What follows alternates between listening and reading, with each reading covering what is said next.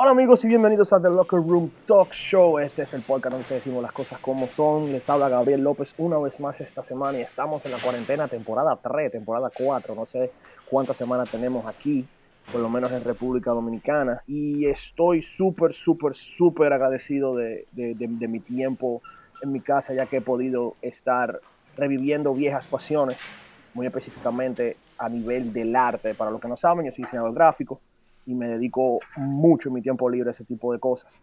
Por lo tanto, eh, siendo diseñador gráfico y cristiano, he tenido ciertas oportunidades de poner mis dones en el servicio, pero al mismo tiempo he visto que el arte no se compara con, con los tiempos de antes. Ustedes saben, ustedes se imaginan entrar en el Vaticano y entrar a la Capilla Sixtina y todas esas cosas y, y el estilo barroco, renacentista, etcétera, etcétera, etcétera. Y vemos tantos artistas cristianos que como que no saben qué hacer o no tienen las plataformas con las cuales pueden desarrollarse.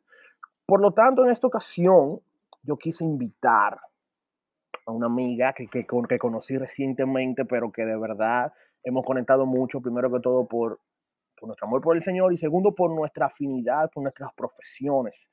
En esta ocasión, en este episodio, me acompaña Mariu Escoto. Ella es profesora de artes visuales a nivel inicial y para adultos. Tiene un canal de YouTube aperísimo. O sea, si tú quieres aprender de arte, si tú quieres aprender a, expresar tu creatividad, síguela en YouTube, Mariu Escoto, y en Instagram también, de la misma manera, Mariu Escoto. Y ella tiene un perfil de Instagram bacanísimo que se llama Sermón Ilustrado. Ustedes deberían verlo. Ella me acompaña en esta ocasión, Mariu. Muchas gracias Hello. por estar conmigo. ¿Cómo Aquí, estás? aquí, bien, en cuarentena, em, aprovechando el tiempo y siendo más productiva de lo normal, lo cual la gente me relaja mucho. Mm, Imagínate ahora. te creo, te creo, te creo. Caótico. Ya lo sabes. Pero nada, señores, esperemos que nos acompañen en este viaje que vamos a estar hablando de qué tan conectados están Dios y la creatividad. Señores, esto es The Locker Room Talk Show y vamos a comenzar right now.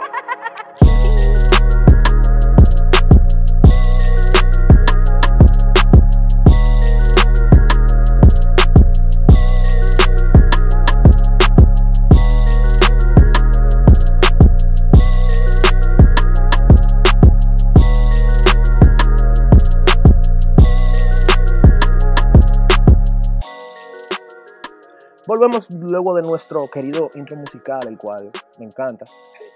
Y antes que nada, quisiera eh, presentarles a todos ustedes eh, a Mariu.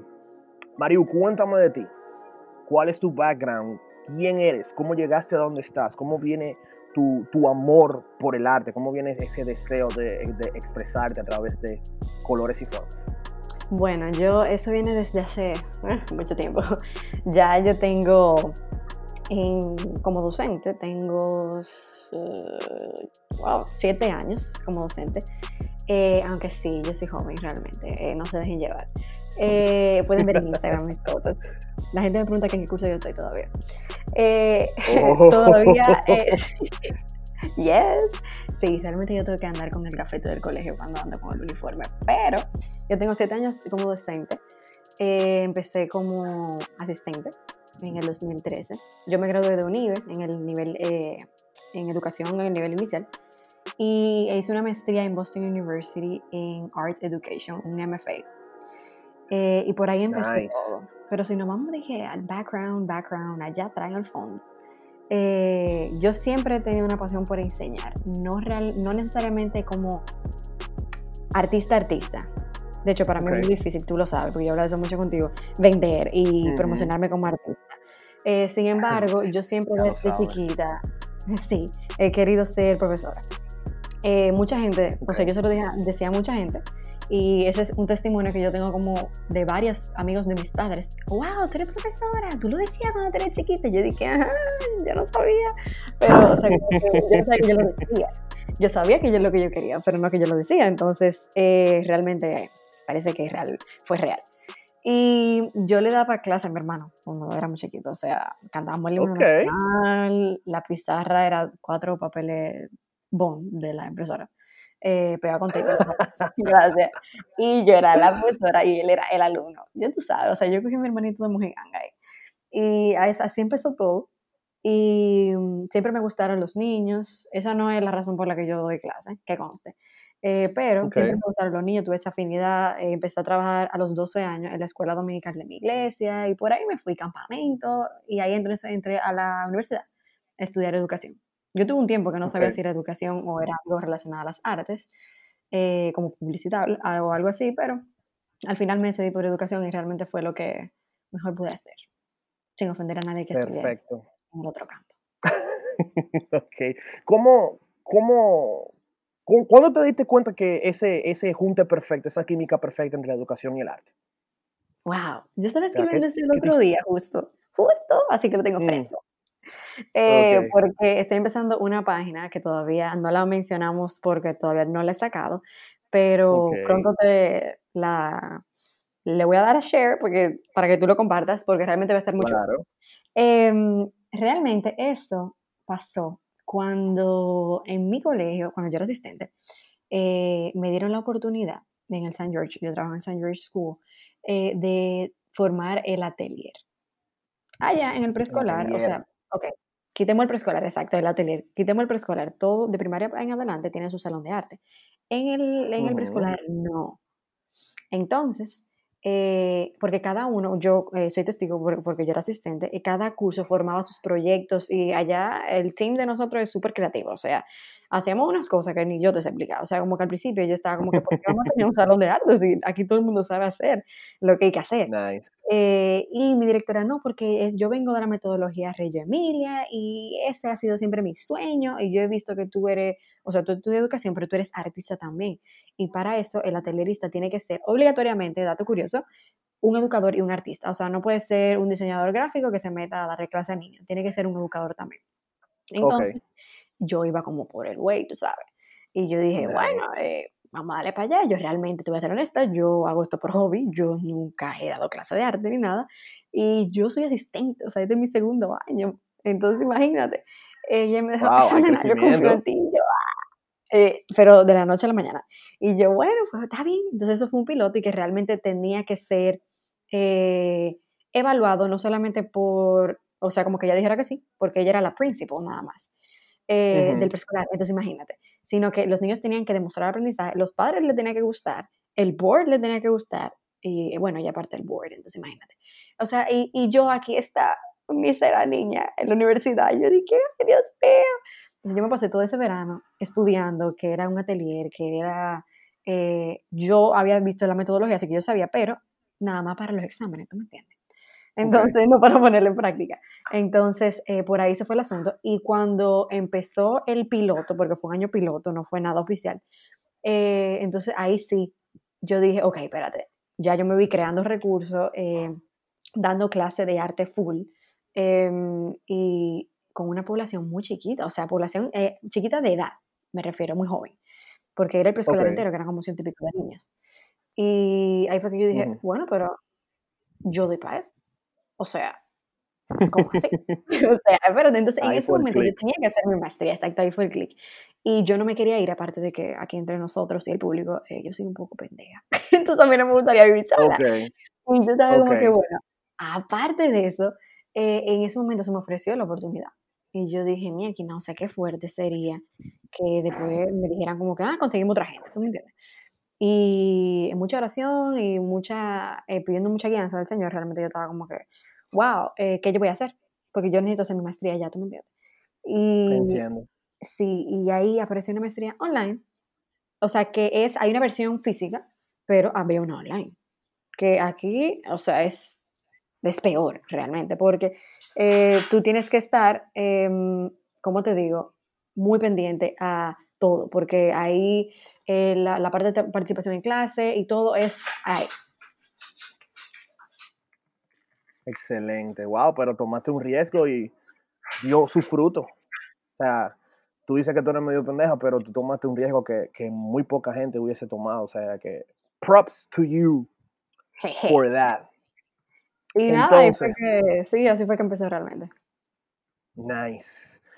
Mariu, ¿cómo como cristiana, cómo ¿cómo tú crees que tú glorificas a Dios con tu talento? O sea, ¿cómo tú ves a Dios utilizando ese deseo, no solamente de enseñar, sino de crear cosas con, tus alumnos y para otras personas? Eh, bueno, em, yo por donde pudiera decir más en aplicarlo así como eh, en esa área, es con lo del sermón ilustrado. O sea, porque con mis alumnos, o sea, yo puedo utilizar mi talento para muchas cosas, eh, como, como dijimos, para dar la clase, ¿verdad? Porque fue como un momento de que yo me descubrí.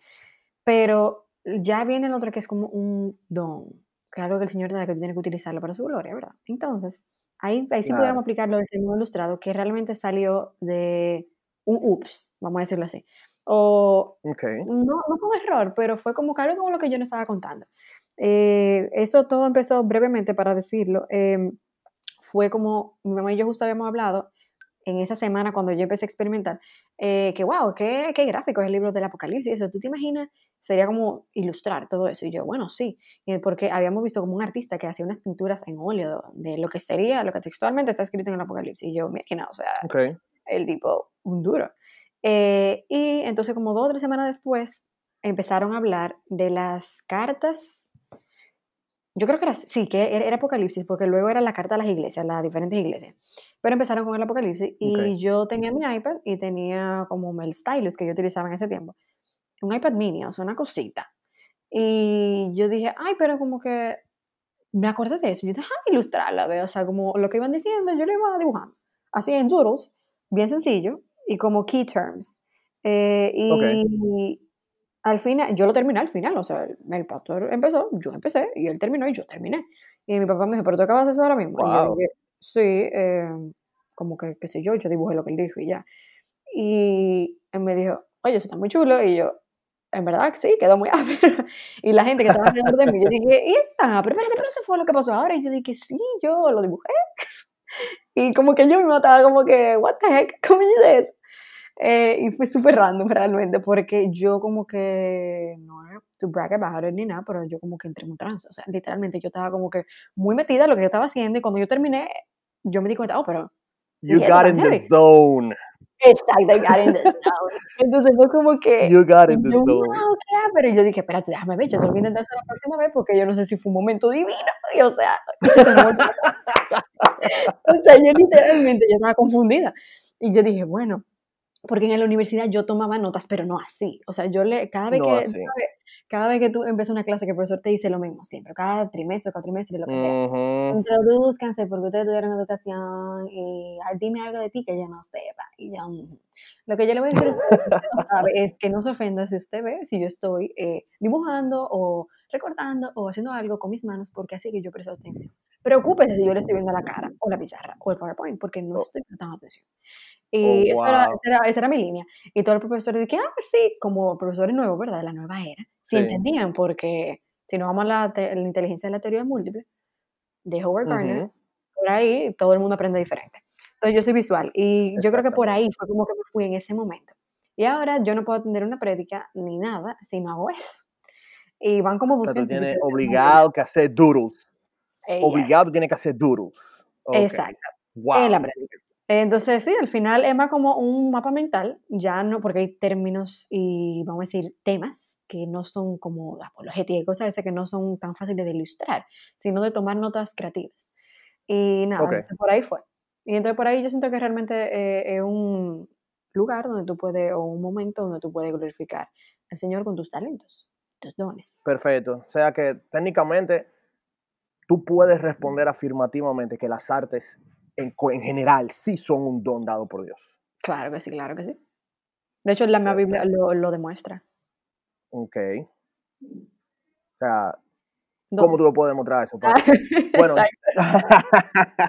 porque por ejemplo, yo recuerdo en, en, eh, eh, en, el Antiguo Testamento, cuando yo le hablaba a Moisés, ¿no?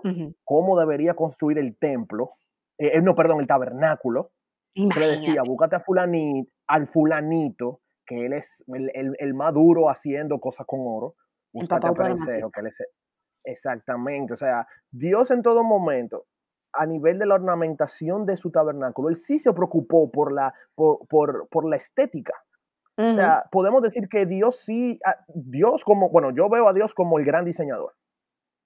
Entonces, tú, podrías, tú podríamos decir que, que, el concepto de belleza, the, ultimate beauty, viene de Dios. O sea, la, eh, la, estética final, la belleza final, el orden final, la composición final. O sea, sí, viene de Dios, definitivamente. Que de hecho muchas eh, religiones, así que, o la que no son el cristianismo, eh, he escuchado términos que incluso se refieren a él como el arquitecto del universo.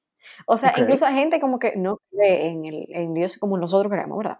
Lo ven como una entidad, vamos a decirlo así, como ellos le dicen, un ser supremo, eh, que es el arquitecto. O sea, es una gente que, que tiene apreciación por las artes como un arquitecto. Okay. Entonces, eh, eso siempre a mí me ha llamado la atención, que la gente se contradice, no, porque él, esto y yo, pero el arquitecto y yo, tell me more. Entonces, Entonces, que eso es, es, algo como que hasta la misma persona que no son eh, cristianas lo pueden, eh, lo, lo, dicen sin darse cuenta y lo admiten, porque es algo tan obvio y, tan evidente que, imagínate, y él, él mismo repartió sus, su, de su chispa a nosotros como talento porque así como tú decías, que él decía, búscate a fulano para que, que el experto en oro, para que haga esto en el tabernáculo. Entonces, eh, o sea, como queriendo decir que yo, ese es un reflejo de quién yo soy en ustedes. ¿Entiendes? Y, y, como dice la creación que somos. Perfecto. Mario, mm. como yo mencioné al principio, o sea, yo cuando pienso en la iglesia y como, como, como quien dice, como patrocinadora de artes o patrona de las artes. O sea, yo pienso en, el Vaticano, tú sabes, la Capilla mm, Sistina, eh, todo, tú, esa gente. O sea, ¿qué ha pasado? O sea, tomando en cuenta nuestro contexto que somos protestantes, no somos católicos, pero en cierto sentido, incluso la iglesia protestante sí patrocinó arte en su tiempo, pero como que ya no. ¿Qué es lo que ha pasado con eso? Bueno, realmente el arte ha revolucionado con el tiempo. O sea, hay muchísima gente que critica ahora a eh, los artistas modernos, para no decir contemporáneos, ¿verdad? Porque esos son otros. Pero los artistas modernos, eh, porque eso no es arte, fake art. De hecho, yo sigo un artista que el tigre es de verdad, o sea, a veces yo me pregunto por qué él gasta tanta pintura, pero esa es su forma, o sea, o sea sí, eh, yo no sé pronunciar bien el nombre, pero se llama Caleb Schaub, mm, no sé, yo creo que es un apellido como medio eh, pero el tipo es chulísimo porque él utiliza la física y la pintura para hacer arte.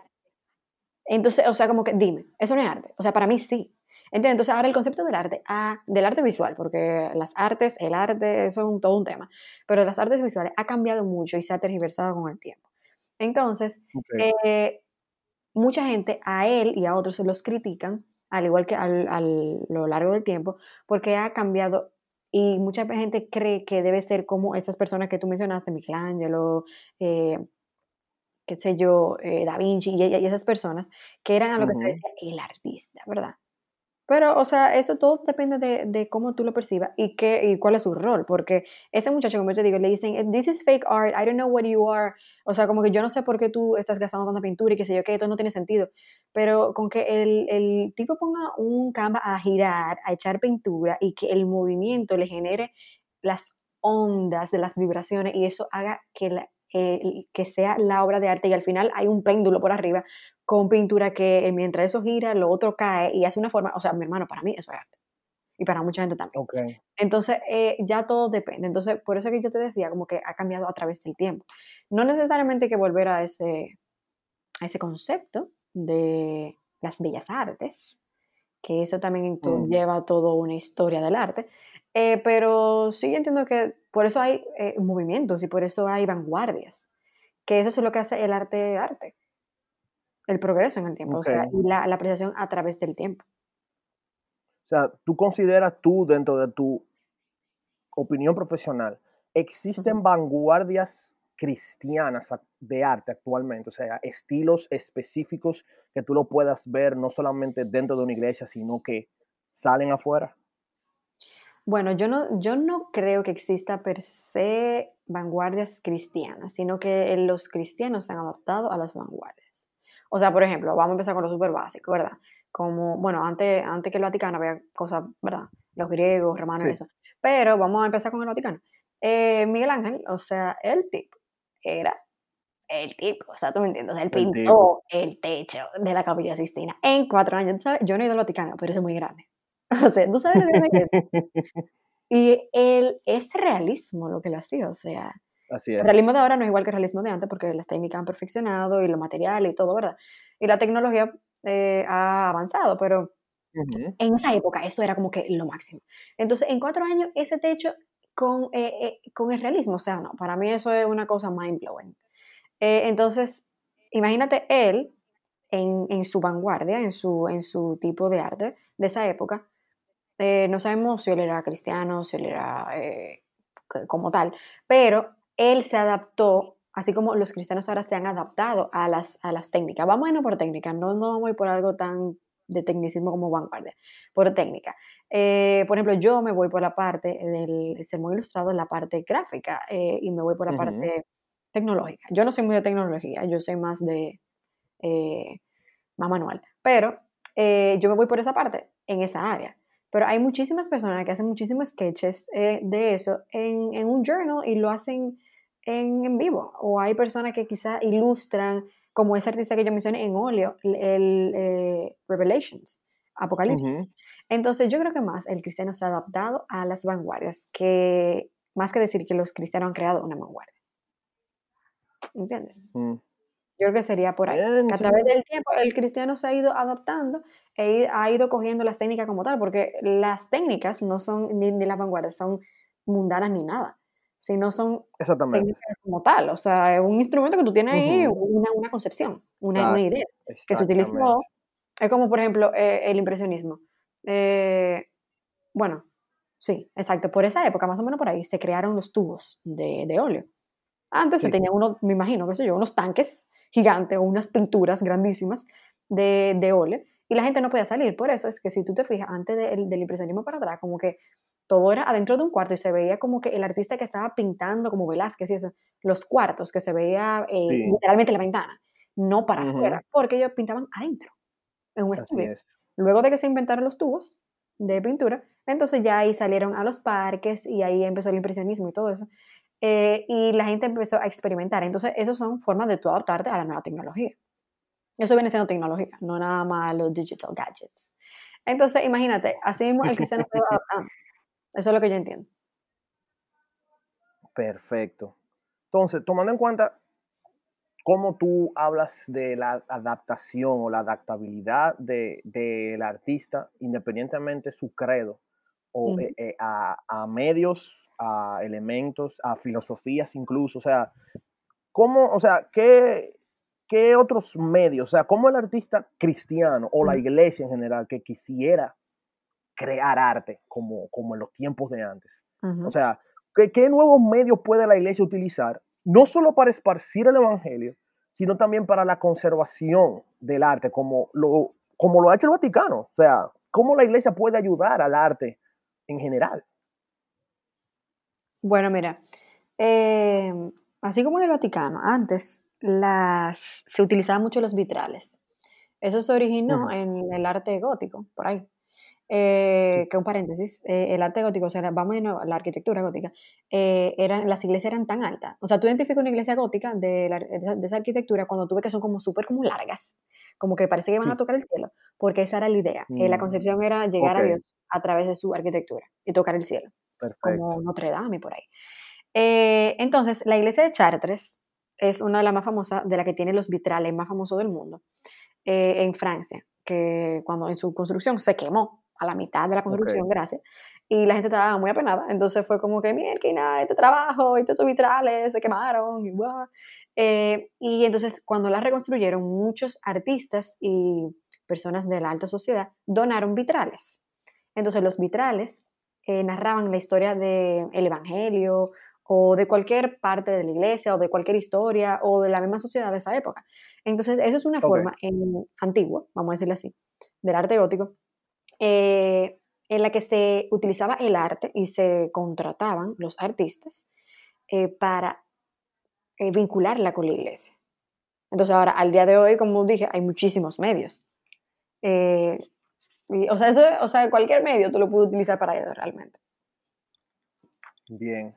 Sea, por ejemplo, yo siempre me he dado cuenta últimamente que en las iglesias todo el mundo quiere ser cantante. O sea, como que el arte, que más, eh, la, la, forma de arte que más se ha desarrollado dentro de la iglesia actualmente es, es, vamos a decir, la canción y la música. Sí. Todo el mundo quiere talante, todo el mundo quiere sacar un disco. En ese sentido, no sé si eso es ego o es el vicio, ya eso es otro tema. Pero, en cierto sentido, te quiero hacer esta pregunta. Porque al ver la iglesia que quiere, vamos a decir, desarrollar tanto ese talento específico de la adoración a través de la música. O sea, la pregunta es, ¿está la iglesia cristiana realmente interesada en el desarrollo del talento del arte visual en sus miembros?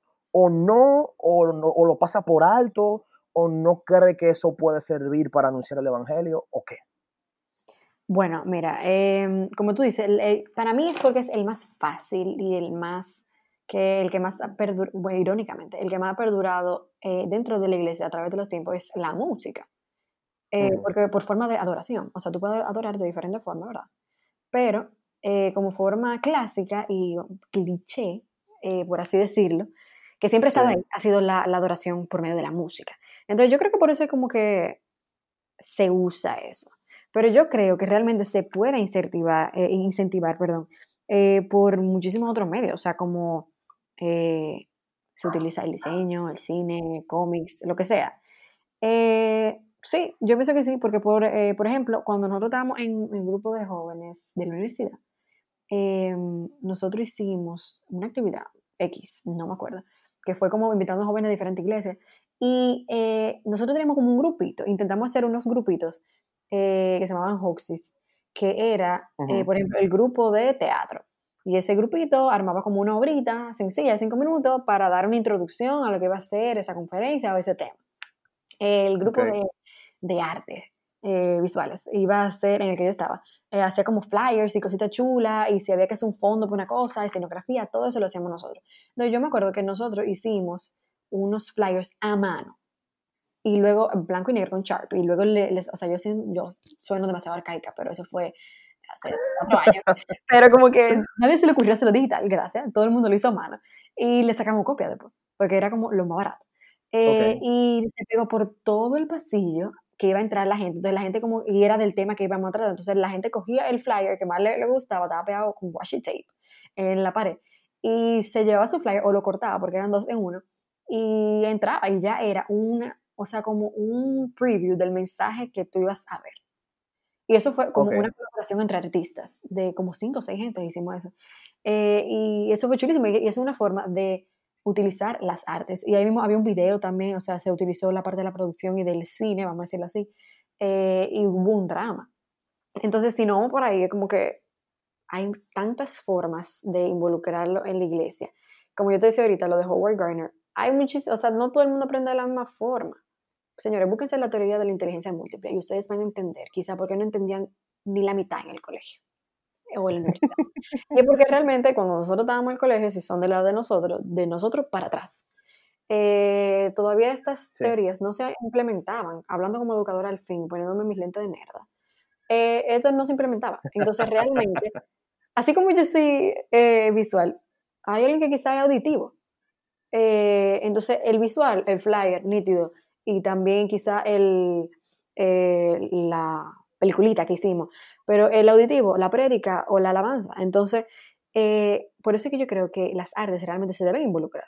No se involucran tanto, no se le sacan su mayor potencial en las iglesias en general, incluyendo la, la de nosotros, o sea, se utiliza, pero no tanto, pero yo creo que se debe utilizar más porque realmente es muy rico y de ahí tú puedes sacar muchísimas cosas y mientras más sentido involucramos en nuestro aprendizaje, mejor aprendemos. Excelente. Mario, ¿cómo tú animarías a pintores, a diseñadores, a ilustradores a utilizar sus dones de una manera que glorifique a Dios? O sea, necesitamos, tendríamos que volver para atrás, es cultura de, de, o sea, del David, de Miguel Ángel, o, o, hacer grandes vitrales para ponerlos en nuestra iglesia. O sea, ¿cómo, cómo tú animarías a, a, estos chicos que están saliendo de la universidad, que están ya profesionales, pero que no saben cómo cómo acercarse a un líder y decir, mira, yo sé hacer esto, ¿cómo lo hago? ¿Cómo, ¿cómo tú empujarías a esos chicos a, que realmente eh, eh, se pusieran a la obra? Bueno, mira, yo pienso que no necesariamente hay que volver atrás eh, con los vitrales y con, bueno, si quieren hacer unos vitrales, chulísimo, o sea, no me quejo, me avisen y así aprendo, pero no creo que haya que volver atrás, sino que hay que ir adaptándose con las tecnologías de nuestra época, como yo había dicho anteriormente. con la tecnología, como dije, no me refiero a los dispositivos, sino a los avances que han ocurrido en los años con la incorporación de nuevas herramientas. Esas son la tecnología. Eh, y pienso que una forma de utilizar los talentos artísticos es formar clubes o comités. Eh, en nuestra iglesia, como yo dije, lo, de lo, lo del Hoxis, donde se den a conocer las diferentes ramas de las artes y se unifiquen como una, o sea, siendo complementarias. Así, las artes, no arte. Claro. Eh, y no arte ni cine, sino las artes. Así para lograr un mayor alcance, porque realmente eh, es como más completo, tú Aparte del mensaje, que es un arte en cierta forma, eh, es más completo.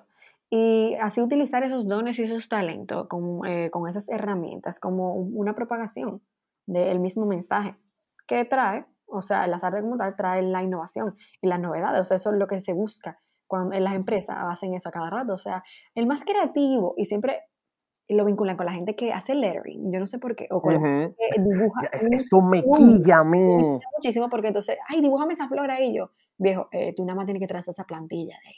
No Exactamente. o sea, como que try to develop it yourself. Porque al final yo no voy a estar ahí. Entonces, pero yo te ayudo, chile, no hay problema. Al final, yo fui la que hice la flor y la que le hizo fue Mario, imagínate. Entonces, al final, la innovación. Exacto, y, y novedades. Entonces yo pienso que es provechoso utilizarla como, como una alternativa. Y, o sea, porque yo dije ahorita que el, el, que el sermón como tal es un arte, porque si no vamos más atrás que, que Chartres y toda esa gente del arte gótico, si no vamos a Platón y todo eso, tú sabes que el otro día yo me puse a filosofar sobre todo eso y tuve un deep reading. Y sí, que, que subiste un story que yo fundí. Eh, sí, sí. Subiste un story que, Sí, estaba, muy intenso eso. Pero una página antes de esa decía que fulano de tal y fulano de tal, porque esos nombres no me acuerdo, eh, eran muy, muy extraños. Eh, decía como que las artes, dentro de las artes estaba la literatura, la em, cosa que nosotros no, no, vemos como arte per se, sino como ¿cómo te pongo un ejemplo? Así como que tú digas, en serio, la geometría eh, estaba dentro de las artes. Eh, y era como lo que se enseñaba en esa época, el, currículo de, enseñanza, eh, la dicción y todo eso estaba dentro de las artes. Entonces, por eso que yo digo que eran, y, tienes razón esa persona que lo dijo, porque es una forma de crear, ¿me entiendes? De crear contenido y tú enseñar. Entonces, desde ese tiempo se están diciendo, eso era cuando se perfilaba qué era esto y qué era aquello en, educación. Eh, y, la escuela y la universidad en Platón y Aristóteles y toda su filosofía, que después que salió la educación per se. Eh, de ahí, desde ahí vemos la apreciación de las artes. Aunque algunos tenían una escuela de que no, que eso fue lo que fundíamos tú y yo, de que algunos decían que las artes visuales no eran arte por esto, y la música sí, y esto, pero eh, realmente si nos vamos al punto y al final y a lo general y a la conclusión, las artes en general, todas, influyen en lo que es el aprendizaje. Entonces, eh, yo creo que realmente es bastante bueno que lo incluyamos en cualquier sentido, ya sea en la iglesia o el aprendizaje, en el trabajo, en donde sea. Porque al final, como yo te dije, todo el mundo busca a la gente creativa y a la, a la gente novedosa para resolver los problemas en las empresas y todo eso, porque de ahí que viene la creatividad. Definitivamente conecto con eso. Sí, eso es cierto. No, conecto con, con eso porque, por ejemplo, incluso la creatividad se está enseñando a nivel de MBAs. ¿Y desde cuándo en, una maestría de Business Administration? No, tienes que ser creativo. Tuve mucha gente que están rompiéndose la cabeza porque no saben cómo ser creativo, cuando al final simplemente es pensar fuera de la caja y, o sea, bueno, tú sabes mucho más que yo. Yo está bien que yo soy diseñador, pero tú, al, al tú aplicar las artes visuales todo el tiempo y al, y el tú trabajar con niños y adultos a la, vez. O sea, es fascinante cómo, cómo, la creatividad, el hecho de poder sacar elementos de su contexto usual y darle la vuelta completamente y aplicarlos a, a, escenarios y contextos que no que no se ven como que, ¿por qué esto está aquí? Y funciona. O sea que me encanta cómo tú lo pones, de verdad. Sí, eh, eh, yo tengo que admitir realmente, eh, a mí, yo soy una gente que a mí no me gusta darme crédito a mí misma, por, no porque no, no porque me lo merezco, no me lo merezco, sino, porque, o sea, no es por nada, pero yo sé que yo, yo sé el trabajo que yo hago, ¿tú me entiendes? Pero, sino porque yo he visto que la mayoría de la gente que lo hace como que al final hay mucho ego, hay muchas cosas. Pero sí tengo que admitir que realmente yo pienso fuera de la caja, lo cual es muy, me costó mucho, porque yo soy una gente originalmente, yo soy muy cuadrada. La gente que me conoce como tú reciente no lo sabe, ni se lo imagina. Pero yo soy una gente muy esquematizada y muy cuadrada. Entonces, con los años eh, y failures, trial and error y todo eso, yo he aprendido a que no se puede vivir así. Y segundo, de que eso no te lleva a ningún lado. Y que pensar fuera de la caja realmente es lo que te ayuda a ver todo desde otra perspectiva. Literalmente pararte y alejarte del escritorio y decir, ok, y ver el cuaderno de lejos cuando tú estás planificando, haciendo algo, de que, desde aquí cómo se ve. o sea, literalmente eso me ha ayudado. Entonces, o sea, yo honestamente, yo no sé cómo a mí a veces se me ocurre la idea de trabajar con niños, temas tan eh, complicados, porque para lo que nos están oyendo, y quizás no han entrado en Instagram todavía, eh, y si no, shame on you, entren, eh, vean los highlights. los highlights, realmente, porque ahí están como la documentación completa. Eh, yo trabajo, yo no soy la profesora de arte que dije, como al colegio de nosotros, dije, ay, miren, eh, vamos a pintar hoy esta manzana y vamos a ver eh, la luz y la sombra. Ah. Ok, eso hay que aprenderlo, claro que sí, hay que saber lo que es la luz y la sombra, pero ¿en qué yo voy a usar eso? O sea, yo voy a pintar manzana, ¿entiendes? Mm. O sea, ¿entiendes? Entonces al final es como que yo visualice lo que yo no quiero ser para saber qué es lo que yo quiero ser. Ni quiero ser sonata filosófico, me puede hacer un quote de eso. Eh, y al final, yo de ahí saqué realmente la, la perspectiva de lo que, eh, cómo yo voy a dar mis clases. ¿Qué yo doy de clase? Este año, al cual ha sido interrumpido por el coronavirus, eh, un poco triste, pero nosotros empezamos un currículo de historia del arte. Y sí, yo trabajé en la historia del arte con niños de un año y medio a seis. Repito, si van a ver, pueden ver. Nosotros eh, llegué a publicar cuatro. Eh, el arte rupestre, que nosotros trabajamos, o sea, la cueva, eh, los jeroglíficos, el arte en Egipto, el arte en Grecia. Nosotros hicimos vasijas griegas. Y yo le expliqué a esos niños y le enseñé de todo, o sea, todo, todo como si fuera una cátedra en la universidad.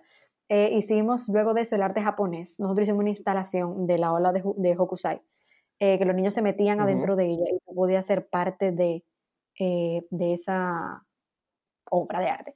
Eh, luego de eso nosotros hicimos em, el arte gótico, lo que yo expliqué, hicimos todas eh, unos vitrales y una cosa de diferente, las de diferentes edades, de diferentes técnicas. Repito, vayan a los okay. para que entiendan. Y luego de eso hicimos el renacimiento.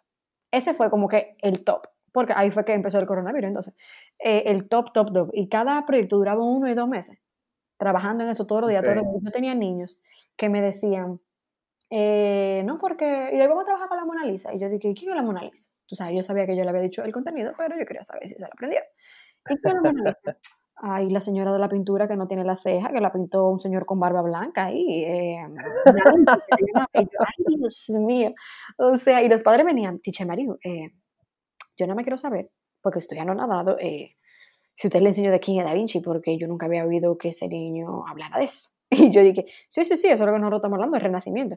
Ah, sí, eso fue lo que él dijo, que Miguel, eh, Miguel Ángel pintó el techo de la capilla Sixtina. Y yo, ah, sí, sí, nosotros dimos eso, sí. Ah, ok, porque yo... Que conste, señora, de a uno a seis años. Sí, eso fue un niño de, de, cuatro años que lo dijo. Eso está en el highlight. Todo está en el highlight. Yo grabé a los niños eh, sus, o sea, sus voces ellos no se dieron cuenta, pero yo le iba preguntando y señor, y cuéntenme, ¿qué tal? Eh, ¿Y eso que vimos ahora? ¿Qué era eso? Y ustedes pueden ver de sus bocas cómo ellos eh, realmente podían decir lo que nosotros estábamos aprendiendo a lo largo de meses. Entonces, sí, eh, eso es posible. Que los niños tan chiquitos aprendan conceptos tan complicados. Y así es que más o menos se perfila mi, mi aula y mi salón de clase y mi currículo y nosotros, nosotros, señores, nosotros el año pasado, el año escolar pasado, creamos una instalación, el cuarto de Van Gogh. Ese ha sido el proyecto más wow que yo he hecho. Yo dije que, fue Renacimiento, pero no, realmente no fue ese. porque nosotros que ellos mismos crearon la instalación. Eh, desde, lo más chiquitico, lo que no saben hacer nada, por así decirlo, yo lo puse a pintar toda la caja de croissant que yo encontré y al final lo más grande la armaron y hicieron una cama. Y, lo más, y, los otros, eh, segundo más chiquito, ellos cogían y cogían papel, lo estrujaban y, y, yo lo grababa y formaba una almohada. O sea, que al final eso salió una revista de Estados Unidos de educación. Wow, nice. Sí, de verdad, de verdad. Entonces, eh, eso sí está en los posts, pero que se llama Installation. Búsquenlo, señores, denle para abajo. De verdad. Es más, yo lo voy a poner en mi story cuando esto salga para que te resientes. Claro. porque de verdad, de verdad, de verdad, el highlight se llama installation y búsquenlo, porque eso lo vio mucha gente y lo reposteó mucha gente. Eh, lo hicieron niños, no lo hice yo, yo lo dirigí, yo fui la directora creativa, más nada. Ya verán. Y sí, por ahí es. Mariu, para terminar, ¿qué recomendación, qué última recomendación a chicos cristianos que no saben qué es lo que van a hacer. Que les gusta pintar, que les gusta hacer esto, que les gustan los colores. Desde tu, desde tu punto de vista como, como cristiana, como profesional, pero, pero en el fondo, ultimately, como artista, como amante del arte, ¿qué te lo recomendarías? Bueno, mira, en esta época en la que vivimos hay que ser creativo en diferentes áreas, no solamente, o sea, en, en todas, en todas las áreas realmente. Eh, así que no, pienso que no hay que irse necesariamente, como habíamos dicho ahorita, a las artes sacras, que eran las artes que vimos de las iglesias y todo eso, de los, arbitrales. Eh, pero pienso que hay que mantener un balance realmente. No recordando, como decía, ay Dios mío, como decía Mufasa, el papá de Simba, Lion King, recuerda de dónde viniste. Remember your origins. Hell yeah. Exacto, literalmente. Hell yeah. Eh, o sea, tenemos que recordar lo que es el arte. O sea, las artes, eh, se me fue la palabra, eh, las que no son visuales. Las que no son visuales, hay artes. Bellas artes. A las bellas artes. Sorry. Eh, tenemos que acordarnos de dónde vienen, o sea, de Miguel Ángel y todo eso. Por eso que yo le enseño a niños tan chiquitos, porque hay que acordarse de dónde uno viene. Por eso yo digo que hay que tener un balance, porque así como el arte secular a veces es bastante mundana, ¿verdad? Eh, así las artes sacras, si no vamos, no, porque las artes sacras, eso es lo que hay que seguir. No, las artes sacras también trabajaba mucho eh, en mucha época oscura, el ocultismo y todo eso, tú sabes, muchas sectas. Entonces, no hay ni blanco ni negro. Aquí yo diría que es un área gris. Entonces, hay que saber balancearlo. Por lo tanto, yo pienso que es más el contenido que vivimos y lo que queremos enseñar y lo que queremos aprender eh, en una era donde estamos en constante bombardeo de información, que lo cual es muy peligroso y muy importante al mismo tiempo, tener ojo, eh, que dentro de esa misma información están las herramientas como tal, que ya ahí viene siendo el arte. Entonces, eh, la cual no son malas, eso es importante aclararlo. Lo que hay es que saber y tomar, como decía Pablo, que es retener lo bueno y desechar lo malo.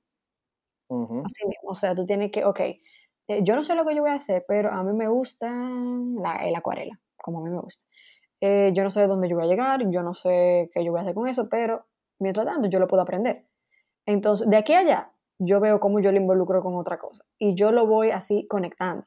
Entonces, al final yo pienso que debemos eh, hacer como jóvenes, jóvenes aún, ¿verdad? Aprovechar las herramientas que tenemos en esta nueva época y trabajar con nuestro contenido, como yo dije, un balance. Y como que no dejar morir el don o el talento, o sea, buscando una alternativa de cómo utilizarlo en la iglesia, como dijimos ahorita. Eh, con lo de la ilustración, eh, lo del Hoxis, que era el grupo que nosotros teníamos, eh, y cómo llegar a ese aha moment y decir, oh, pero esto yo lo puedo, o sea, siempre, o sea, yo puedo, hay gente, no es por nada, pero antes de yo hacer eso, aquí entre nosotros, que yo conociera, porque la IBI tiene mucha gente, yo no conocía a mucha gente que hacía eso. Entonces, como que jovencitas, así de 14 años y eso. Después yo vi como que hacían, dije, eh, cosas ilustradas en las iPads y yo dije, oh, yo sé de dónde viene eso, pero no voy a decir nada. Pero yo sé. yo digo porque había gente que me decía, yo quiero hacer eso. Entonces yo, bueno, pues vamos a, vamos a darle para allá, yo te digo cómo hacerlo. Aunque fue medio empírico, pero tú sabes.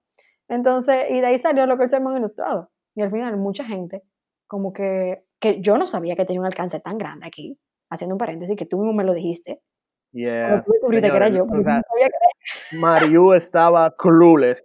Mariu está clueless del impacto que sus ilustraciones, señores. No me voy a, no me voy a cansar de decir, entren en, en Instagram, Sermón Ilustrado, se va, o sea, ustedes van a flipar. Mariu, cuando yo me di cuenta, cuando yo descubrí que Mariu era la, la ilustradora detrás de, de, Sermón Ilustrado, yo personalmente me puse, yo, exactamente, hace dos semanas, yo me puse en modo fanboy, yo flipé, yo dije, loca, ¿cómo es posible que eres tú? Yo pensaba que era un coro de gente.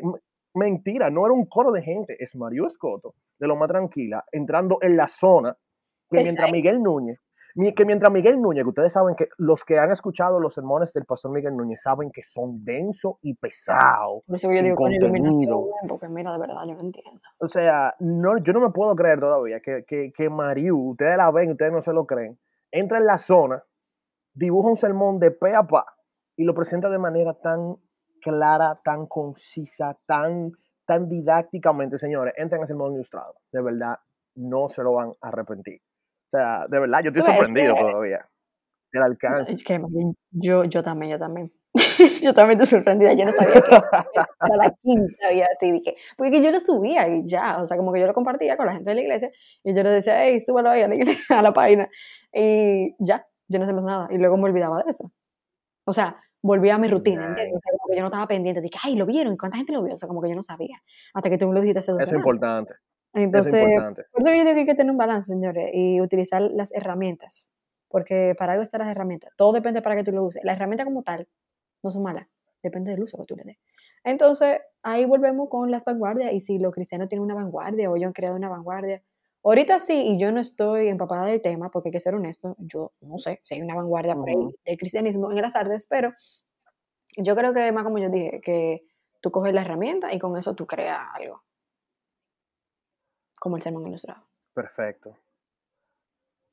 Mira, ¿con qué yo me quedo de lo que hemos hablado? Yo me quedo, primero que todo, con eso que tú dijiste de último, o sea, el balance entre el skill que tenemos el contenido que tenemos como persona, porque primero, antes de artistas somos personas y nosotros creamos de la abundancia de nuestro corazón, primero que todo, creo que eso es lo más claro que debemos estar con respecto a lo que hacemos. Y el hecho de saber que primero que todo, así, así como tú dijiste, yo estoy, yo no sabía de que la gente estaba pendiente a eso. O sea, cuando lo hacemos para Dios, cuando sabemos que nosotros estamos utilizando el talento para glorificarlo a Él, o sea, eso ahí es que vale. Ya cuando nos volvemos mercenarios, en este caso, como de hecho, hay teorías que dicen que Miguel Ángel lo que era era un buca cuarto. Bueno, imagínate, de uno van a decir y de quien sea de todo. Exactamente.